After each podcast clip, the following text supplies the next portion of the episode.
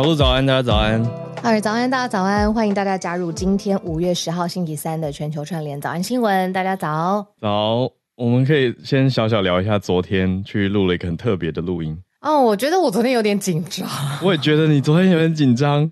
我不知道为什么，因为嗯，好，我们昨天两个人应该，我觉得我们都有点谨慎，因为就是想说，哇，这会是一个你知道台湾唯一的英文广播电台，对。然后我们要去用英文来介绍我们自己的节目之外呢，我们昨天还聊了一个题目，其实很不容易。我觉得我们聊 G7 嘛，就是七大工业国集团马上要召开的峰会，然后里面、嗯、哦，G7 到底是什么？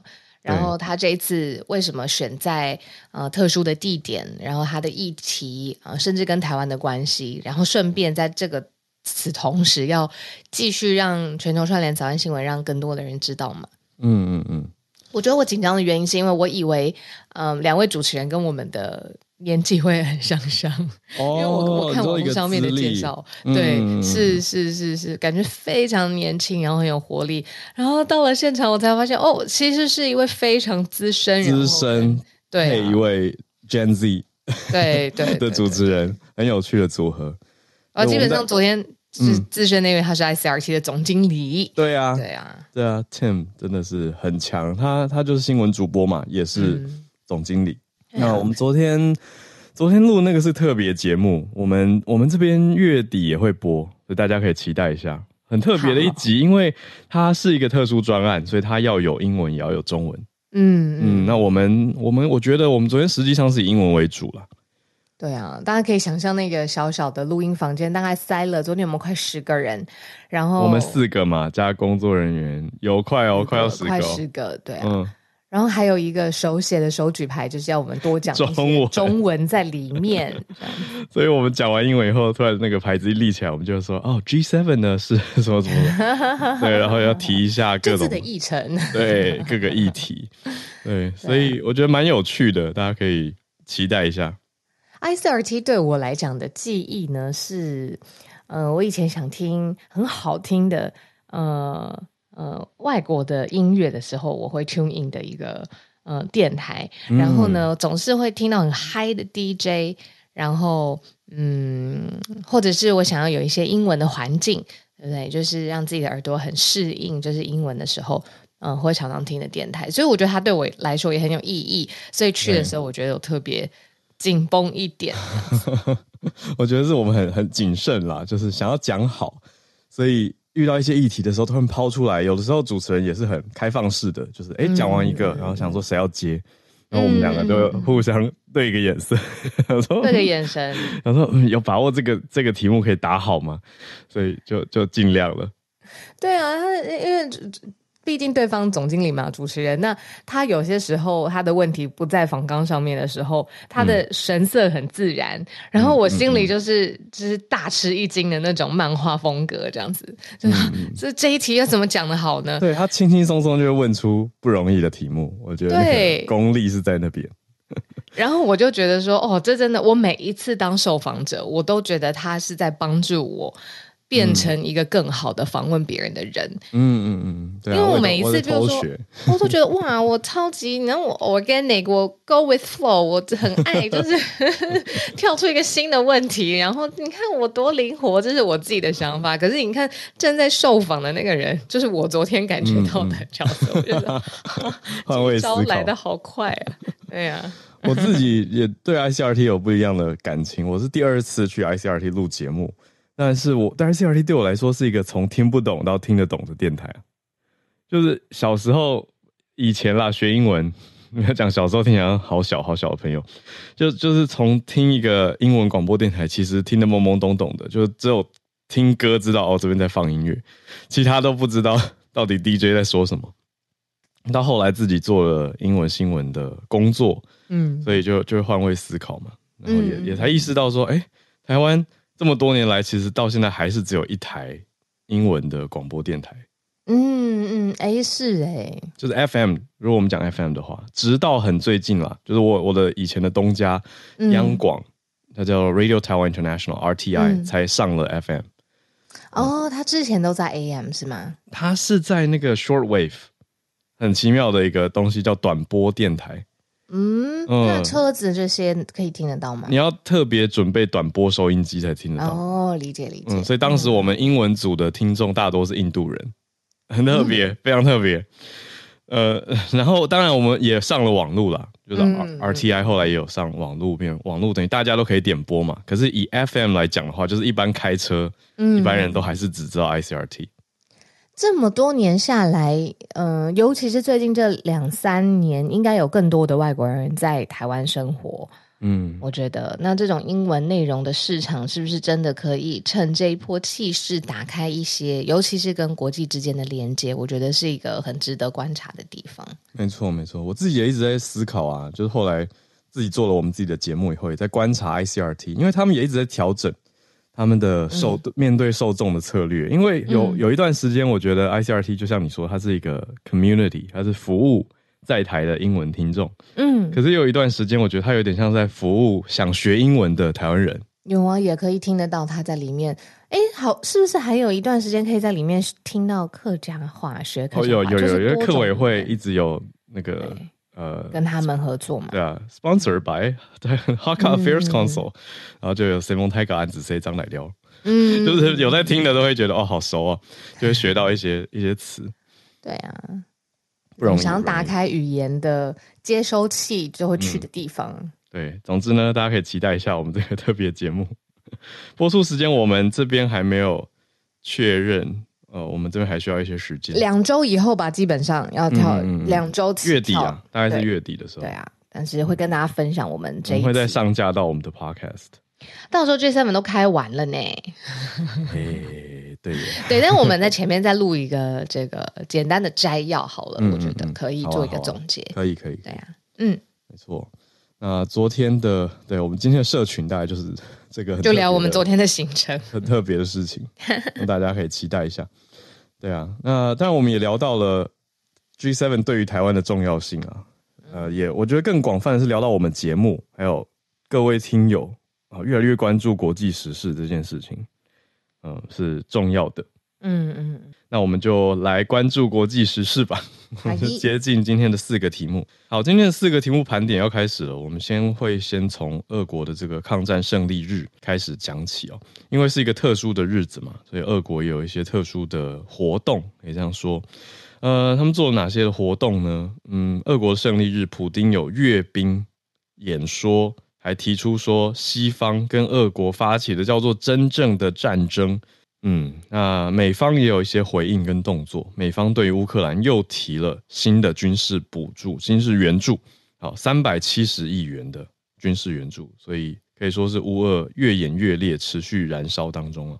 那我们来到第二个题目，则是之前感谢信奇老师跟大家介绍到了庄文浩这位加拿大的官员。那现在我们看到的是中国跟加拿大之间互相驱逐彼此的外交官，这个。中方跟加拿大两边的这个可以说是 tension 嘛，紧张关系也是又往上升了一级。第三题则是看到美墨的边境涌入了大批的非法移民，那德州这边有一些比较大的动作，派出了国民兵来拦截非法移民哦。最后一题则是关注到川普美国前总统的消息，现在法院判出来了，之前有一个。呃，性侵疑云嘛，争议事件。那法院现在做出了判决，判说川普的确有性侵一位作家，川普被判赔五百万，这样算是相当高额的一个罚款。那我们等一下讲一下这个案件。好，那就先从俄国的胜利日开始讲起吧。嗯，还记得之前我们有说俄罗斯马上要在红场有一个阅兵的仪式吗？不知道当时呃说这个莫斯科或者是。呃，克里姆林宫遭到了无人机的空袭，会不会影响到的阅兵，就是我们在讲的这一次哦。那这一次的阅兵呢，是真的还是如期的上演了？那它的名字呢，就是胜利日。待会来跟大家讲一下为什么是什么胜利日。那在这一场呃阅兵的典礼当中呢，普丁他有一个非常强烈的讯息，他是特别针着针对着乌俄战争这一件事情，在继续去阐述他个人的理解，还有他未来会怎么去看。呃，乌俄战争最后会留下来的遗产。那他认为说，整场战争发生最主要的原因，是因为西方国家，尤其点名美国，呃，嗯、西方阵营，他去影响甚至是拉拢乌克兰的意识形态，然后是因为他去这样子的作为挑衅俄国，而且危害到俄国自身的。领土的完整啊，权力的完整，所以他认为说，其实乌俄战争，俄国是打一场就是保卫自己的，为了自己而战的战争。那他必须要特别保卫，就比如说像乌东啊这一方面，呃，这个区域的人民。那所以他在整个描述当中，是把西方国家众矢之的，就是把所有的责任放在是西方国家，而且俄国是为了保卫自己，所以现在才出战。那这个呢，就是。他在整个阅兵典礼当中最重要的核心，当然他用了很多比较强烈的字眼去描述说西方国家到底呃是怎么做的，例如说呃他会用谁呃是忘记了真正打败纳粹德国的人，意思就是其实在过去呃非常呃有。真正的战争英雄其实就是苏联。那个时候，对，呃，比如说西方国家还拆除了呃将帅的纪念的雕像啊，去扭曲呃关于真正英雄记忆，哦，就是把所有的光荣全部在堆堆叠在过去苏联啊、俄国一连串的历史上面。然后现在在呃西方有非常不友好的敌对的人民，然后呃极其有害，就是。把西方阵营的国家跟意识形态形容的非常非常恶劣跟极端，而且还去拉拢影响乌克兰，这个是普丁在整个阅兵典礼当中他最重要的一个呃 message，他就向世界说，其实他现在是针对着乌克兰背后的西方国家，认为罪还有责任，还有一开始的开端都是在他们身上。哎。就是一个正当化嘛，可以这样说了。那为什么要提历史？为什么要提苏联打败纳粹德国这件事情？是因为这个胜利日就是在纪念二战打败纳粹德国的苏联。嗯、但现在当然变成了俄国嘛，所以继续沿有这个沿用这个胜利日，所以才在这个演说当中一直提这段历史。不过，哎、嗯，这样就是我我觉得我们可以换一个。角度吧，我们刚刚已经给了他很多版面，对，了解的版面，了解了普丁的说法，但残酷的就是大家眼眼中还是看着乌俄之间的无情战争在继续的燃烧啊，嗯、没错，嗯，那换一个我觉得比较奇特的角度吧，嗯、你说，就就是我们这几天也有讲到的瓦格纳集团，哦，对。嗯，还有出面做了一个指控了，说俄国其实不是要有军力上面的援助嘛，但是自己又有一个军团，整个从就是交交战最激烈的地方，整个军团都跑不见了。对对，那这个瓦格纳集团的首脑他叫做普里格金嘛，他就说，呃，我们昨天才讲到说他决定要继续等于继续打这场仗嘛，因为俄国已经说承诺。会补给军力了，但是现在瓦格纳集团又看到说，俄国的一个俄军单位，他们从乌克兰东部的巴赫姆特转移了阵地，逃离了，所以这个瓦格纳集团又来骂俄国，对，啊，就是说把害害我们的前方，因为佣兵团在前面，就是害前方暴露险境。唉。他如果是一个就是真的是拿钱办事的组织啊，那他铁定钱没有拿到心坎里。嗯，就是他在这一连串其实跟俄国之间的合作算是很 bumpy，就是常常会听到是来自于对俄俄罗斯，诶，谁又逃走了，或真的不够，或是不够负责，其实都是从这个佣兵的首脑或是佣兵的集团当中发出的。嗯，对呀、啊，嗯，对。那这篇综合报道我们也看到说，还有提到啦，说俄国媒体。都还是用比较正面的角度在美化俄军的表现。这个讲的是俄国的电视上，嗯、可是这位瓦格纳集团的首脑也讲了一句很实在的，他说：“战争对战是在地面，而不是电视上。嗯”他的意思是说，乌克兰的反抗是很强烈的。嗯嗯嗯嗯，那他们瓦格纳集团并没有办法轻松的拿下这件事情。那尽管就是乌克兰的反抗很强烈，像浩尔这样子讲的，他实际上面还是需要一些外国的帮助嘛。嗯，呃，答案是需要的。包括像美国，他就正式的宣布，马上要再来提供乌克兰十二亿美元，你折算台币大概是三百七十亿美呃新台币的新的方案是加强乌克兰的空中的防御，还有提供更多的炮弹，就是给他们持续的承诺，致力于加强乌克兰的战力。那这个美方是有持续的 deliver，而且持续完成当中。对，而且是国家很高规格层级的一个支持，因为都是拜登总统有授权，有应该说利用这一个经费啦。啊，这个计划是叫做 Ukraine Security Assistance Initiative 啊，USAI、这个计划，乌克兰安全援助倡议。啊，就是透过总统使用这一段倡议的经费来跟国防业者采购军备、嗯、啊，用的并强调并不是用美国的库存品去支持乌克兰，嗯、而是跟国防业者去采购，好，那形式上当然是说这是很很很支持、很挺的，对。可是就我们的认知，还有我这边听来的情况来说，我觉得还是要有点担忧的是，这一些国防公司啊，或者你说国防工业集团、军武集团好了，嗯、他们的生产效率其实还是常常很多东西在延后交期，嗯。嗯，不只是给这边，那包括说台湾这边订的一些军购，嗯，很多都还要还要好几年才交货。嗯嗯嗯，对啊，所以我觉得一方面当然是看到你说的国家用一个外交或是政府的层级有很高额的资助支持，这是很挺的。可是实物面，你说武器并不会那么快来。嗯，对啊，因为像美国这边说法上，美国国防部的说法是要加强乌克兰的近战、防空跟弹药。嗯。对啊，可是这些东西并不是所有东西一次到位，而是有的还要拖蛮久的。所以看到这个是我们第一题的整理。对，然后在呃俄罗斯跟乌克兰双方，我们都尽量的提供更多的消息，就是让大家知道、嗯、有没有可能这个战争慢慢走向一个尾声。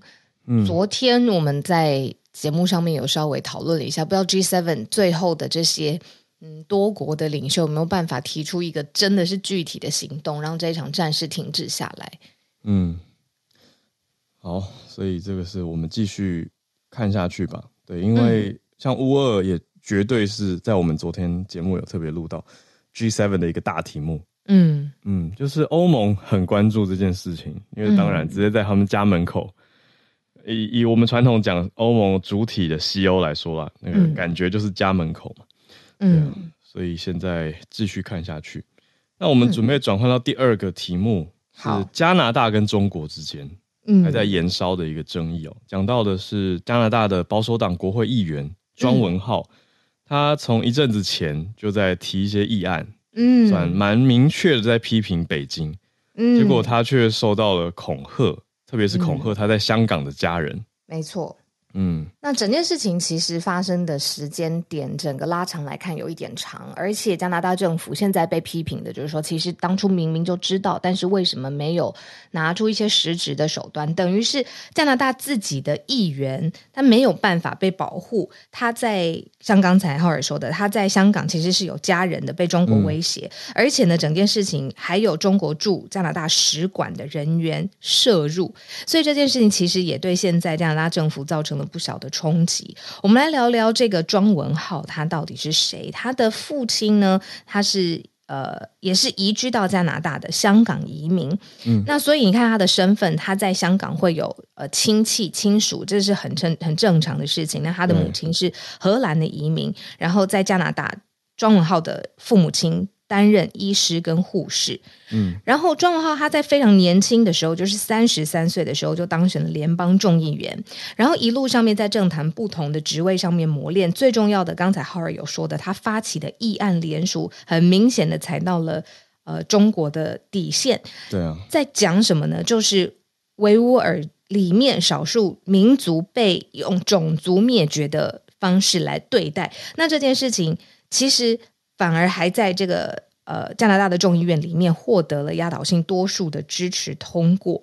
嗯，这件事情反而在外交的层级上面引爆开来，而且是针对这一个提出议案的个人，他没有办法在加拿大本土伤害他，所以他就去中方的手当然可以伸进香港嘛，所以他就去限制还有威胁庄文浩他在。呃，香港的亲属还有家人，那你可以想象这件事情是不是应该加拿大应该出手呢？结果，嗯、呃，没有。那很多人都说，就是其实这个举措，中方的这个举措是透过庄文浩杀一儆百啊，这个贺阻其他人要采取呃反中或者是对抗中国的立场，不希望再有这样子的议案啊，或者是这样子的领头出现。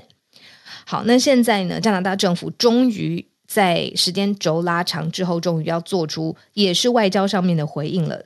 怎么做呢？他说。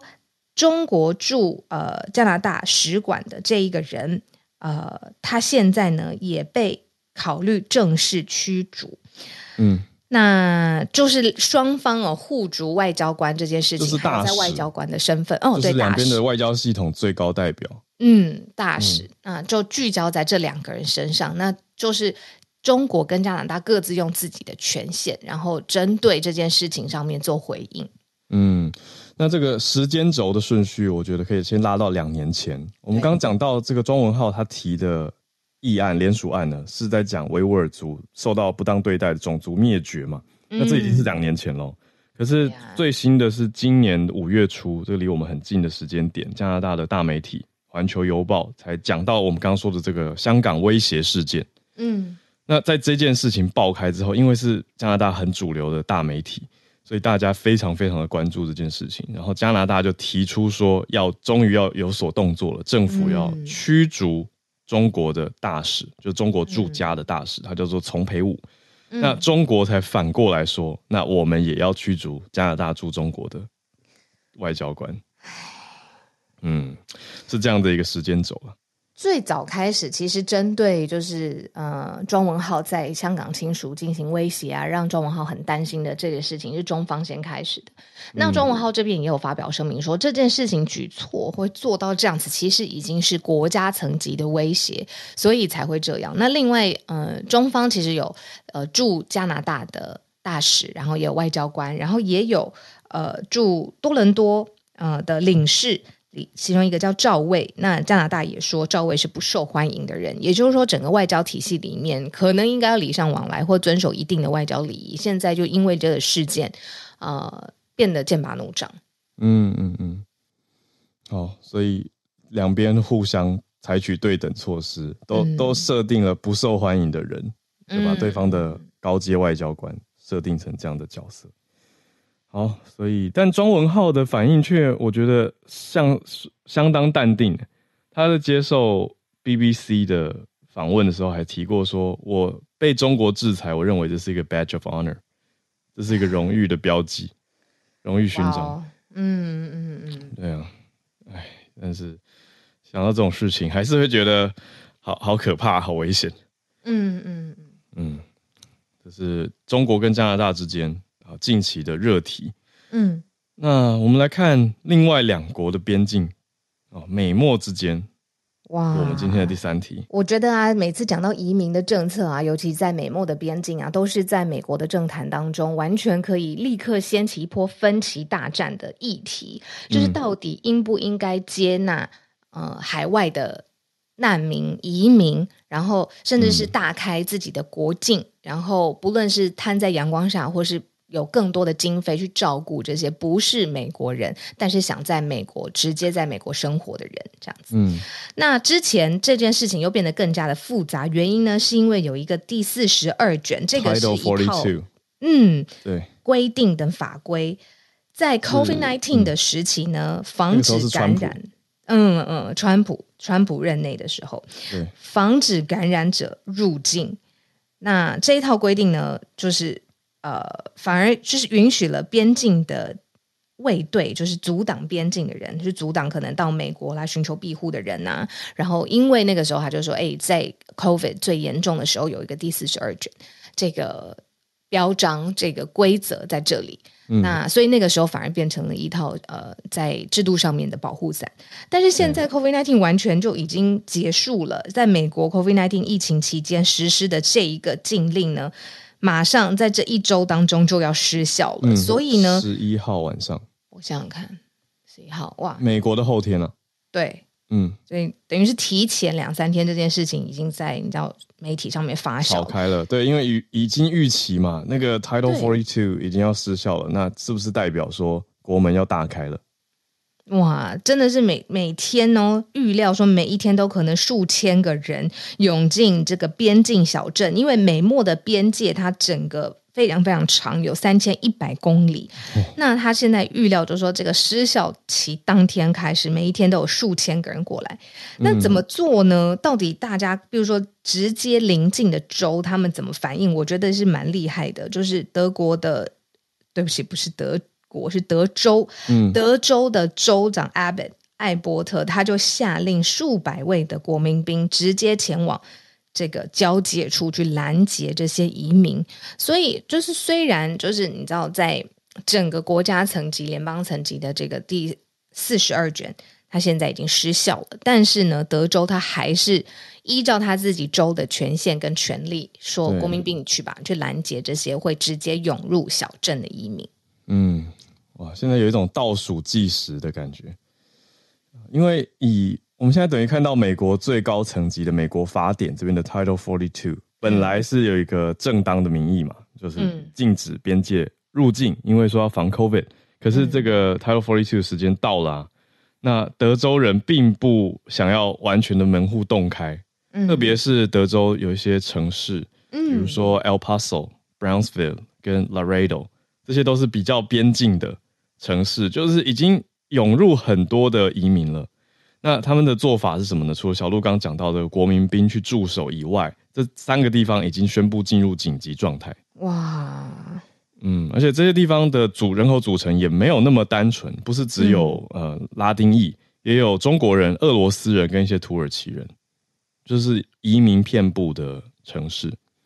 那我们看到的是 El Paso 这边有已经。街头的景象是几百个人露宿街头，欸，嗯、而且包括小孩，就就是真的是，呃，特别跨过国境想要移民到美国的这些人，啊、呃，是很很怎么说呢？很真实的在在这边讨生活。可是对于美国德州来说，对于当地人来说，也变成了一个问题，就是到底有没有这个量能能够容纳或者是接收这些移民，绝对是很大的一个问题。那。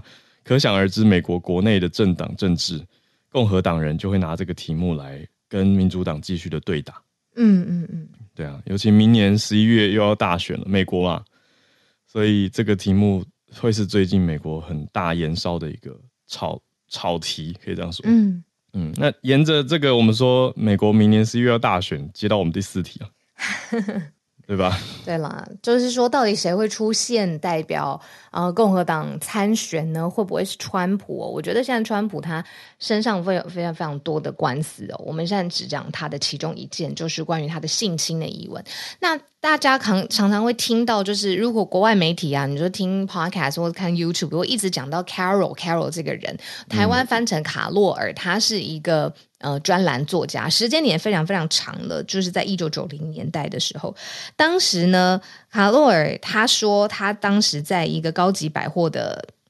怎么说？换衣间里面遭到川普的性侵，可是这件事情真的爆发出来之后，川普非常非常的生气，他花了很多的力气来解释说这件事情没有发生，还说 Carol 这个凯洛尔这个人啊脑子有问题，根本是疯子，嗯、这个川普根本不认识他，他还说这个这个 Carol 根本不是川普的菜，所以这件事情根本不会发生啦。啊、对，他说这不是我的菜哦。他不是我的菜，因为这件事情，卡洛尔他是在二零一九年的时候，特别在纽约杂志上面的封面故事上面指控川普性侵，从那个时候，川普就一再否认。这个卡洛尔的指控说不是我的菜啊，意思就是这个人没有办法引起我的兴趣。他到底在说什么？他自己还录了一个影片，这个影片有长达一个多小时。川普自己本身呢，当然有一些这个后置啊、编辑的痕迹，但最主要就是说他根本不认识这个女生，脑子有问题，根本是疯子，就用这种激烈的形容词去形容他这样子。那这件事情最后的判决到底是怎么样呢？现在陪审团是认定。在一九九零年代性侵卡洛尔这件事情判定了，那哇，必须要支付卡洛尔五百万美元的赔偿，还有惩罚性的损害金。嗯，陪审团是看了作证影片，嗯，但最后决定说，决定说，呃，川普应该要为这件事情负责，认为川普是有犯性侵的犯行。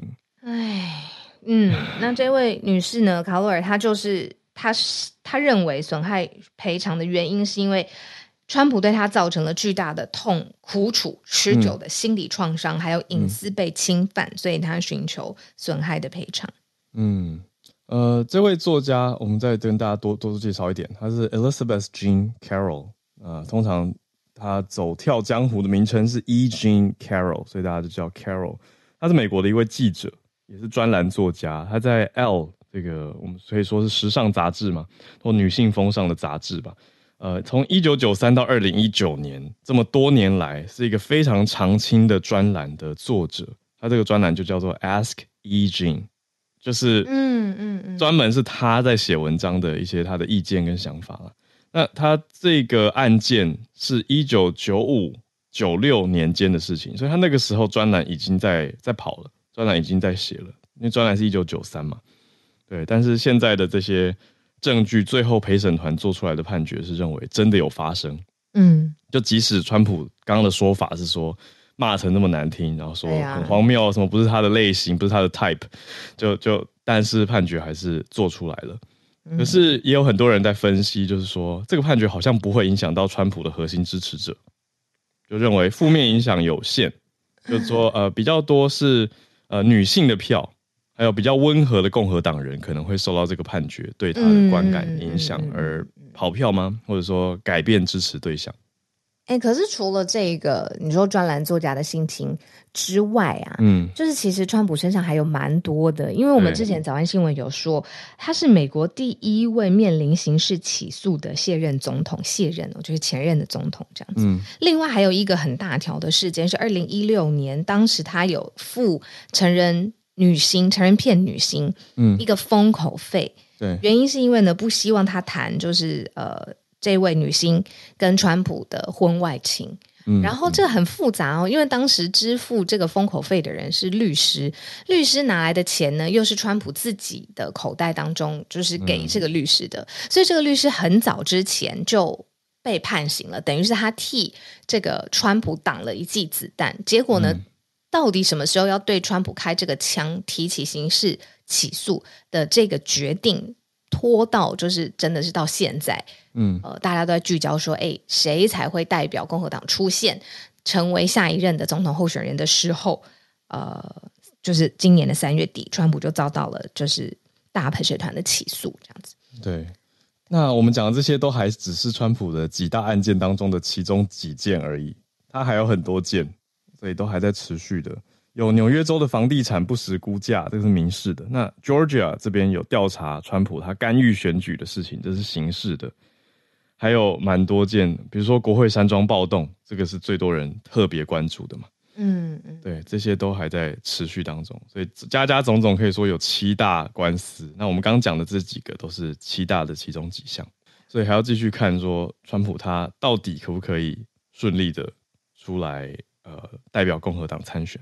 嗯嗯嗯，好，那是我们今天的盘点题。对，今天礼拜三，没错。那我们今天的 SMC 早科学也比较特别一点，因为 Sine 出回来了，还是跟我们连线。对，他他回到我们节目上，可是他人回到节目上人好像人好像还在国外吗？我确认一下，来确认一下，直接问问 Sine 在哪好了。昨天 Sine 在我们群组里面是凌晨三点钟的时间吧。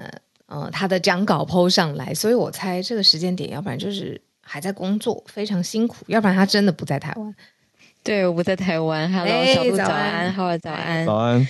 对，我在长岛，我在 Long Island。那纽约那边？对对，所以我现在是刚好差十二个小时，我现在是晚上八点半。对对对，哦，谢谢你，对还是出国不忘跟我们连线，很感谢。会啊，真的很有全球感，这样子 真的很棒。今天跟长岛连线。对啊，对啊，我我今天嗯，嗯找了一轮，就是想要跟大家分享的。然后我觉得我找到的这题还是嗯，跟过往不太一样，就是这一次的分享没有一个特定的 paper。嗯，但是我觉得它蛮有趣的。它是台湾时间礼拜一晚上，就是英国周一一早的时候，嗯、卫报它接连发布了三篇的新闻。嗯、那这个新闻它的主轴就是在问说，我们可不可以透过血液的测试来了解驾驶人是不是有好好休息，嗯、他们是不是有疲劳驾驶？嗯，所以这件事情我觉得有趣的事情是，第一个，我们可以透过协议测试知道这件事情吗？嗯、再来就是做这样子的协议测试，它的准确度，或是它对于、嗯、呃驾驶人或用路人是好是更安全，还是其实它会有呃权益上的权利上的事情需要探讨？这样，嗯、所以它第一个要建立的就是到底为什么会需要特别关注疲劳驾驶？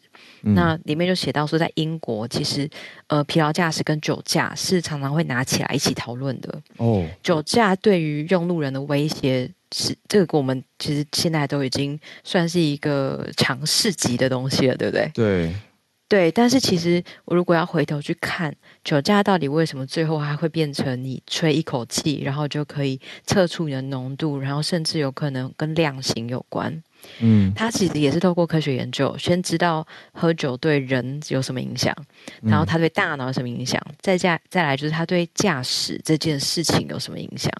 嗯、那也必须要再透过研究才知道喝酒之后，呃，多少的浓度它会影响反应速度到什么程度，嗯、甚至其实喝酒是对危险跟风险的评估能力会大幅的失准，就是会下降。嗯嗯。嗯，但是到底多少浓度会造成驾驶车辆的危险？那个临界值是什么？它其实是透过科学慢慢的建立出来的。嗯。那现在大家在问的就是：好，那嗯、呃，疲劳驾驶也有办法做到一样的事情吗？对啊，有点难。就初步第一个想法会觉得说，你说酒精浓度这个好测嘛？嗯。可是睡眠不足，对，这要怎么用？用什么指标呢？嗯，对对，因为如果是喝酒的话，就是喝进去，它在血液里有多少浓度？你有一个呃作为，然后没有睡觉反而是一个没有作为，它不是你做了什么也可以测到。嗯，但是去查以后才发现，这条线的研究其实一直从呃二零一零年前后。二零零七年左右就开始建立了。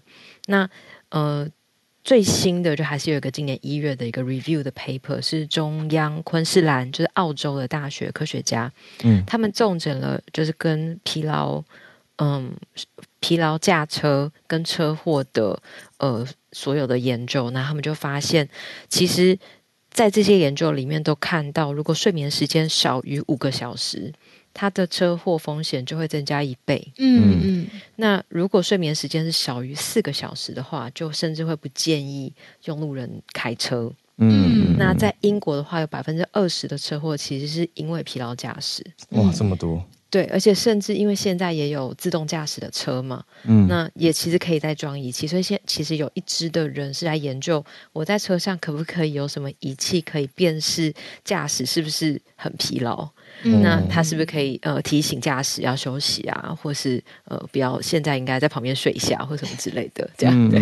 但是他这个侦测也是，例如说我们想睡觉的时候，脸部是不是会出现什么特征？例如说眼皮会啊，对对对对，浩文很厉害。他们其中有一个试图去找到的一个，就是你眨眼的频率有没有变高？嗯、如果眨眼频率变高到某一个程度了。是不是就可以认为是这个人太疲劳想睡觉了？嗯嗯，但也有可能是干眼症啊。对，有可能 对冷气吹。对，所以他其实还有其他的脸部的，甚至他们会去测心跳。嗯，就是如果我们今天戴的是可以测心跳的手表，那这个手表它可不可以？嗯，就是就真的有研究是去看，呃，用路人真的在路上驾驶的时候，他的心跳的。能不能反映他的警醒程度？嗯，对，所以那现在第一个对这件事情要有对睡眠科学的理解，然后甚至不是睡眠，嗯、而是这种半睡半半睡不睡这种打瞌睡的状态，这样。嗯，那专门研究这个协议测试的科学家叫做 Claire Anderson，他也是在澳洲的呃莫纳许大学。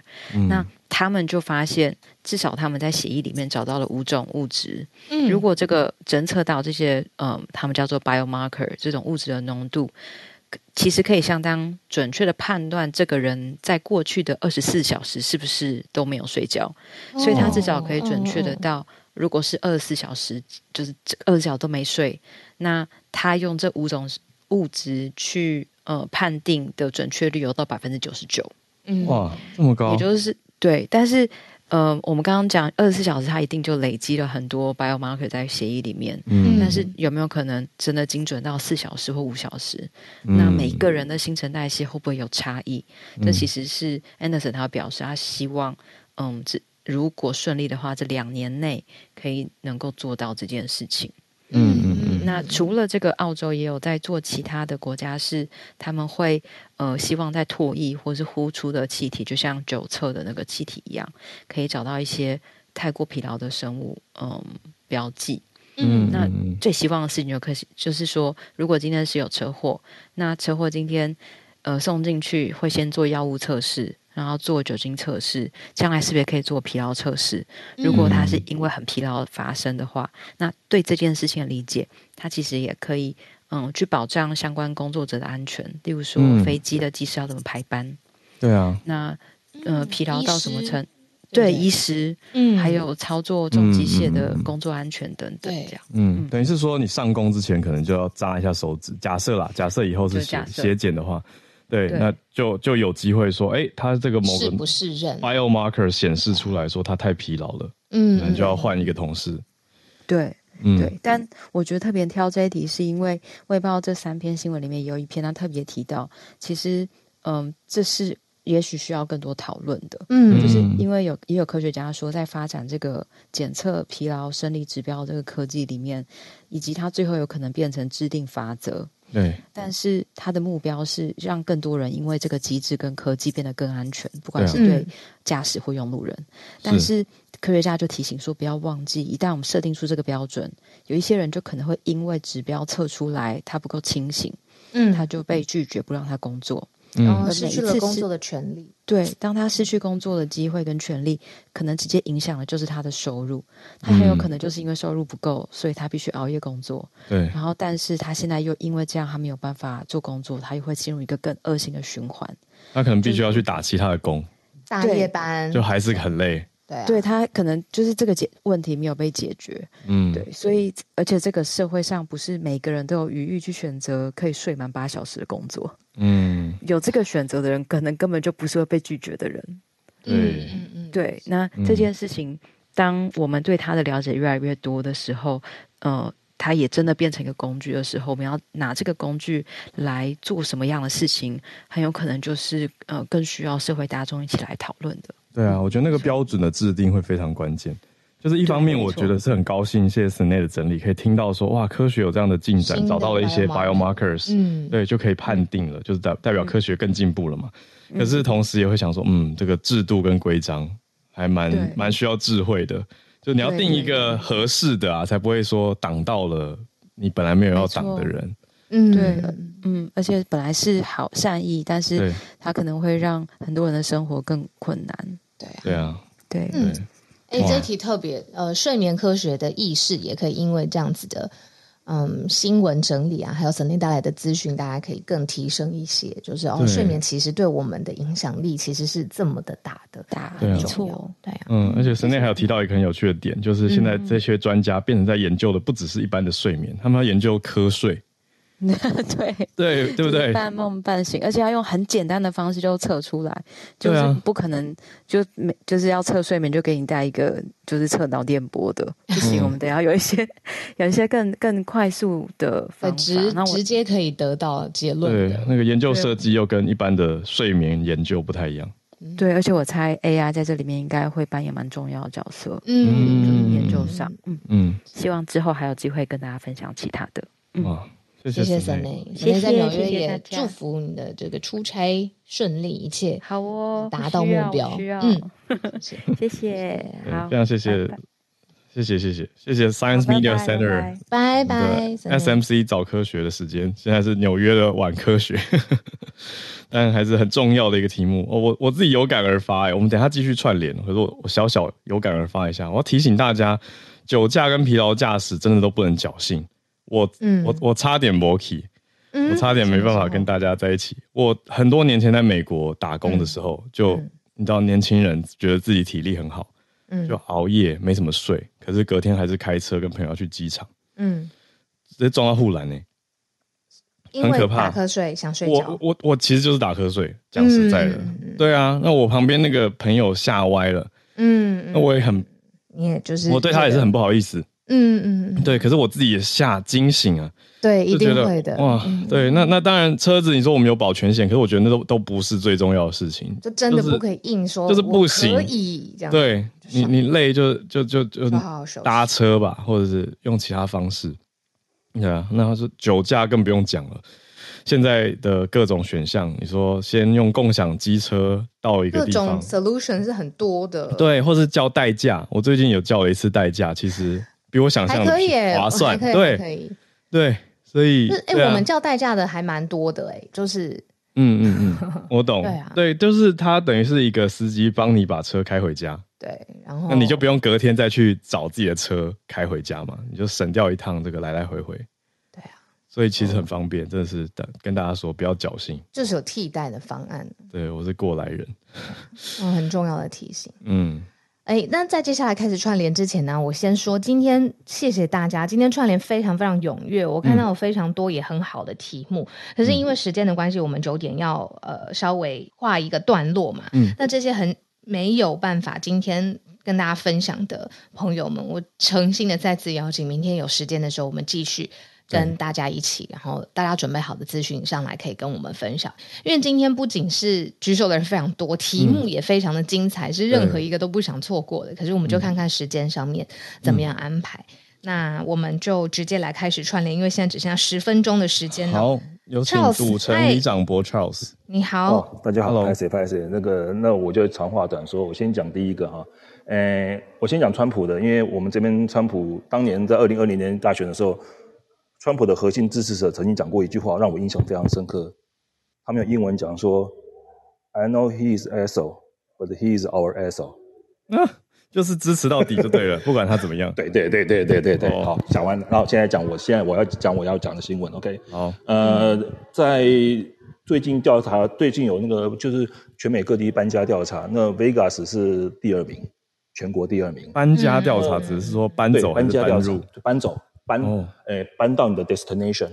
嗯嗯，OK，那这个，那这种，其实这种调查很多，可是我会提出这一个新闻，是因为这个调查来源是一家美国非常有名的搬家公司。我不知道你们知不知道，就美国有什么 U-Haul 啊那些的，那这一家是 Penske、嗯。OK，那如果是这个搬家公司在做的调查，我相信会会比较有公信力和说服力，因为这人家是实地从甲地开到乙地搬家的。嗯。对不对？那那现那那后那我会讲这条新闻，是因为现在超过这两这一两年来，它上面统计的数据出来说，除了 Vegas 之外，像 Houston 啊，或者是呃亚亚亚那个台积电凤凰城，然后北卡、夏洛特或者 San Antonio 或者达拉斯或者奥兰多或者是 Jacksonville，然后奥斯汀等等这些地方都有一个共同的特色，就是基本上属于那美美国南方阳光带。而且是比较便宜的地方。我说比较便宜，就是房价比较便宜，然后大约是全美国中间价钱，因为全美国平均中间房价大约四十万出头。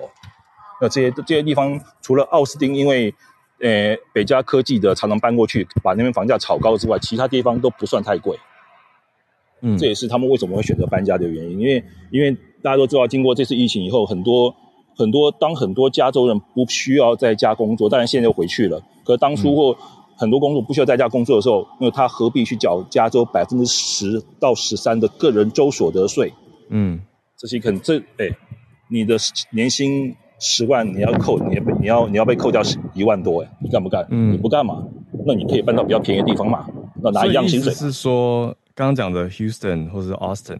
还有对，Las Vegas 是现在很受欢迎的前两名，大家都搬到这是是是，因为、嗯、而且你发现没有，这上面榜单里面没有北边很冷的地方，嗯，而且或者是又贵的地方，一个都没有。嗯，第三名是美国大环境的趋势，第四名是凤凰城。对啊，我们就说美国南方阳光带嘛。嗯，那你看那些冷的地方，尤其是我们住 Vegas，我们都很清楚说这方面这方很多 Baby Boomer 的他怕冷，为什么？年纪大了，风湿啊，先生。哦哦，好了，你你受不了啊。然后我最我最后就不对，我最后我最后补充一个，我因为我在 Vegas，我在 Vegas 有开个五百人台湾人社团，那每个人都是我亲自面试邀请进来的。哦，我去问他们说，我去问他们说，你们以前在台湾住哪里？因为像我台北人嘛，然后很多从南从南部上来的。结果我去问的时候，我们团里面最多人的不是台北人，给你猜哪里人？高雄吗？对，为什么高雄人？阳光？为什么？因为阳光城市。对高雄人搬到 Vegas 最多，是因为高雄人不怕热。嗯，不怕热，Vegas 这么热。那个，Vegas 全美第一、第二啊，全全美国第一、第一、第二、第一、第一可能是凤凰城。对，第一、第二热，凤凰城跟 Phoenix 跟拉斯维加斯是全美国最最热的地方。那就会搬到最热的地方，一定是他在台湾，一定是比较耐热的地方。好，报告完毕，谢谢。谢谢 Charles。原来是这样，哎，这个一下记真的很合理哎。对啊，谢谢赌城李长伯 Charles，非常非常在地的消息。谢谢，谢谢，谢谢。好，再继续连线到刚刚在榜单上面第三名 Orlando 这个地方的。朱小汉现在已经回到美国了。是的，哎，早安。Hello，大家早安啊，这里是晚安。那今天给大家分享一篇外交事务，昨天刚刚发布的文章，它的题目叫做《中国的回声房威胁台湾》，副标题就是呃，习近平所挑动的鹰派啊，让这个会让他的这个怎么讲，中国对台湾的政策失去控制。那文章的主要内容就是指习近平在中共党内已经形成了就是一人独裁的特征，那表现就在于。啊，他是没有办法容忍跟自己不同的声音，因此就形成了一个 feedback loop，呃，feedback loop 就是一个不停的向他自己传达他自己想听的信息的这么一个死循环。那尤其是在过去的几年间，习近平在对台湾的立场上其实是十分强硬的，啊，一直都是说这个保留动用武力的去这个啊，就是选择。那也导致在中国的无论官方还是民间也好，这个所谓的。武统台湾的声浪其实是相当的庞大的，呃，但是这样也是导致这个民族主义情绪高涨，那有可能会对习近平自己的既定政策造成很大的冲击。那当然，文章当中也提到，就是美国有非常呃，无论是智库也好，还是政府官员也好，都提到习近平很有可能会在二零二七年之前选择对台湾动武。当然了，这只是外界的一种啊分析或者说是猜测，习近平自己是怎么想的，并。这其实外界啊、并不能百分之百的掌握啊、但是，假如说习近平他没有说要真正选择对台湾动武的话，但是他自己造成的这一种 feedback loop 啊，就是不停的这个挑起了中国鹰派的情绪，那最终也会把他绑架在上，这个绑架在上面啊，让他不得不选择用武力。来去这个侵略台湾，呃，所以就是形成了这么一个非常可怕的情况。那这篇文章毕竟啊是给这个美国的外交人士还有政界人士所看，所以他提到就是对美国来说，要想办法呢对这样的一个死循环进行渗透啊，来这个呃就是来阻止这个最终走向一个死局。当然了，这些还是比较一厢情愿的，因为中国现在的舆论控制也好，还是信息封锁也好，都是。跟之前没有办法比的。那其实这篇文章当中也没有提到这个台湾应该怎么应对。呃，不过我觉得对于台湾来说，旁边有这么一个可怕的邻居，还是在家里多多做一些准备啊，比较好，加强自己的国防，还有危机意识才是最重要的。嗯、那这篇文章就是这样，嗯、观点还蛮有趣的啊，这个推荐大家来读一下，谢谢。Foreign Affairs 的文章，嗯、对，他在谈的等于是对，等于中国这边。内部的这种 echo chamber 啊，刚刚朱小汉讲回声房嘛，嗯、我们常讲同温层，嗯，就是一种回音效应。你对互相沟通的对这一区，对啊，嗯，这样子的论述也会影响到对于台湾的安全议题。那我们今天谢谢朱小汉，我们今天最后连线来跟 Sonia 连线。桑尼亚你好，桑尼亚是不是？那你是第一次上来跟我们说话我是第一次。嗨，欢迎你，小鹿早。你好，你好，早安。呃，我今天想，因为我自己是读那个皇呃英国皇家刺绣学院，所以刺绣学院 特别好专专门哦，对，专门研究刺绣。所以这一次那个加冕典礼，就是在我的同温层里面，好像是一个超级盛大的事情。然后为什么有很多刺绣的元素吗？还是有什么意义？对。因为呃，皇家刺绣学院就是一向就是负责加冕典礼里面所有的那个织物，还有织物上面的所有刺绣，嗯，然后还有保存也是。那当然还呃，因为我想大家不会特别注意到哪些东西是有做刺绣的，然后、嗯、呃，基本上就是像最主要就是国王跟皇后加冕后的那个拖长长尾巴的那个天鹅绒的袍子，就它背在就是后面，对不对？会拖很长的。很漂亮的，对对对，嗯，没错。然后，呃，这次国王他所，呃，他的那个长袍呢，是之前他的爷爷，就是呃，乔治六世所，嗯、呃，以加冕的时候也有穿过的。然后、哦、保存这么久，对对对。然后他们这次，呃，RSN 就是简称 RSN，就是英国皇家刺绣学院。然后他的、嗯、他。重新修复过那个袍子，这样子。嗯，然后至于皇后的袍子是这次新做的，然后上面就是配合呃这一次很多呃，因为国王是很嗯、呃、怎么说环保，所以他们他们的上面很多就是有昆虫啊，比如说包括最近非常濒危的这个蜜蜂，还有就是一些其其他的昆虫跟。还有其他象征意义是，比如说比较重要的是那个风铃花，是呃伊丽莎白女王最喜欢的花，这样。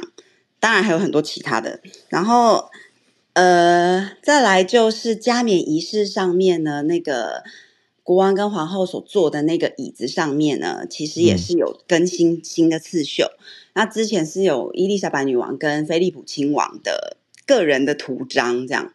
现在就更新为，嗯、就其实他们每次换一个君主呢，他们就会有新的图文，然后有个人的，有联合的，嗯、就是蛮复杂的。那图文的设计是由皇家刺绣学院在主责吗？还是说是这些皇室成员他们出意见，那委托皇家刺绣学院来来设计？其实呃，他们是有一个专门的机构叫做文章院哦。Design of College of Arms，它就是专门在帮皇室的人设计他们个人的这个图章，这样子。嗯嗯嗯嗯。然后像呃呃，其实我图片里面这个是屏风啊，它就是在呃加冕仪式嗯里面有一个很重要、嗯、最主要的仪式，就是涂油是让呃国王神圣化的一个过程，然后是所有的人是不能够看的。哦，所以他需要用三面屏风把它围起来。哦，所以这是哦哦呃呃，这个叫什么？呃，是不是有一个专门的字？对，它有一个专门的字。嗯，我现在一时想不起来。Anointment？Yes，anointment。对，嗯、然后 它在这个这个屏风呢，也是 RSN 就是这次呃做的这个刺绣的屏风，然后它上面就五十六片叶子，就是代表大英国写的。五十六个国家这样子，嗯，所以他们叫英国联邦树。然后它主要的，如果大家对刺绣有兴趣的话，它主要就是有一点半那个立体刺绣跟金线绣，然后刺绣上每一个国家的名字这样子。啊，这个刺绣上面有每个国家的名字？对对对，就是那个刺绣的每一片叶子上面都是，比如说你可以看到加拿大、牙买加，就是就是大英国协的五十六个国。没错，没错。Oh. 啊，如果刚好有人在英国的话，其实这个呃屏风呢，现在是在呃西敏寺的有一个 chapel，好像是 Saint George Chapel 展示，会展到五月十三号。哦，oh. oh. 对对对。